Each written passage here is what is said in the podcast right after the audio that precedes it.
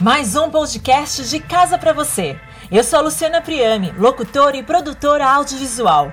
Obrigada pela sua companhia. Neste período de isolamento social, eu resolvi buscar temas que podem te auxiliar de alguma forma neste período. Espero que você curta. O home office definitivamente cresceu no mundo de uma hora para outra devido ao Covid-19. E com isso, os empresários e as empresas não tiveram tempo para que protocolos de segurança fossem habilitados.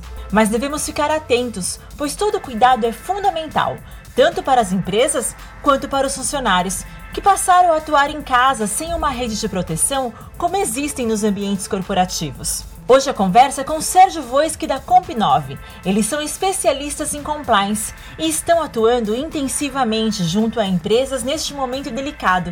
E ele vai esclarecer algumas dúvidas para nós. Sérgio, seja bem-vindo. Para começar, você pode resumir assim em poucas palavras quais são os riscos que o ambiente de home office pode trazer? Obrigado pelo convite, Luciana.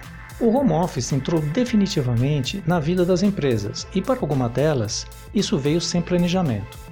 Já ouvi casos onde isso ocorreu de um dia para o outro, sem treinamento, sem preparação, sem a definição de regras claras do que pode ou não pode ser feito. Quando os funcionários estão em casa, em um ambiente mais relaxado, os riscos sobre os dados corporativos e dados de pessoas ficam mais altos.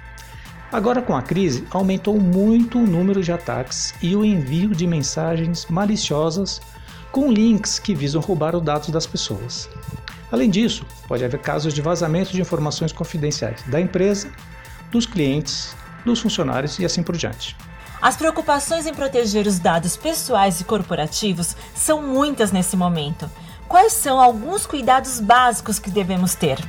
Aqui, Luciana, o mais importante é não misturar os assuntos da empresa com os assuntos pessoais. A empresa coloca recursos disponíveis aos funcionários, como e-mail corporativo, aparelho de celular, serviço de armazenamento em nuvem ou ferramentas de videoconferência. O funcionário deve resistir à tentação de usar as suas contas pessoais para assuntos da empresa, como mandar documentos corporativos pelo WhatsApp pessoal ou pelo e-mail pessoal. O mesmo vale para armazenamento em nuvem. É muito fácil abrir uma conta gratuita ligada com o seu celular e começar a guardar dados da empresa para facilitar o acesso. Mas isso não deve ser feito. O contrário também deve ser evitado, ou seja, não usar as ferramentas corporativas para assuntos pessoais.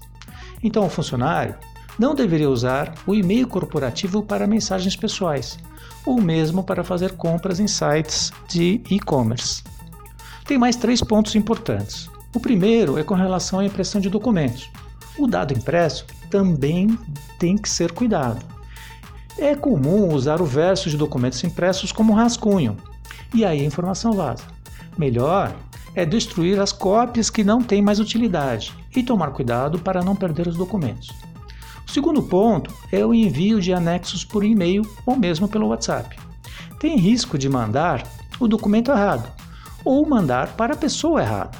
A sugestão é colocar uma senha. O próprio Office permite isso. Mas atenção, não adianta mandar o anexo e a senha na mesma mensagem. Manda o anexo em uma mensagem e a senha em outra. E o terceiro ponto é um problema muito recorrente que é o compartilhamento de senhas. Quando você está no escritório, é bem mais fácil você pedir para o colega ao lado para completar uma transação que você precisa para terminar o seu trabalho. Em home office, tem que ver se o colega está online, se está disponível. Aí começa a compartilhar senha para não parar o trabalho. Isso é um risco enorme que deve ser evitado. Se o funcionário precisa acesso a uma função para não parar o trabalho, ele deve solicitar para o seu gestor a mudança do seu perfil. Bom, e se for uma emergência? Ainda assim, fala com seu gestor para avisá-lo que você vai precisar usar a senha de outra pessoa. E finalmente, cuidado ao abrir mensagem de e-mail, SMS ou WhatsApp e acessar links desconhecidos. Nesta época, são muitas mensagens maliciosas com vírus e para roubo de dados. Então, muita atenção, hein? E se mesmo assim ocorrer algum problema, o que fazer? Quando acontecer o vazamento de informação, envio de arquivo para a pessoa errada, perda de informação, computador invadido ou qualquer outro problema com os dados, o fundamental escalar para o superior antes de qualquer coisa. É preciso planejar antes de agir, não sair tomando atitudes sozinho, como por exemplo, falar com o cliente que o dado vazou. Então, isso tem que ser evitado, tá? porque isso pode trazer problemas para a empresa. Cada caso deve ser avaliado. Tem que entender bem o problema, que tipo de dado foi impactado e tomar a decisão de como agir, até mesmo com o suporte do advogado da empresa, se for o caso. E por outro lado, o funcionário não deve tentar esconder o problema. A solução no futuro pode ser bem mais complicada. No caso de envio de e-mail errado, não adianta imaginar que o Outlook consegue cancelar um e-mail já enviado. Na maioria dos casos, isso não acontece. E quem quiser saber mais sobre esse assunto, como que pode entrar em contato com você?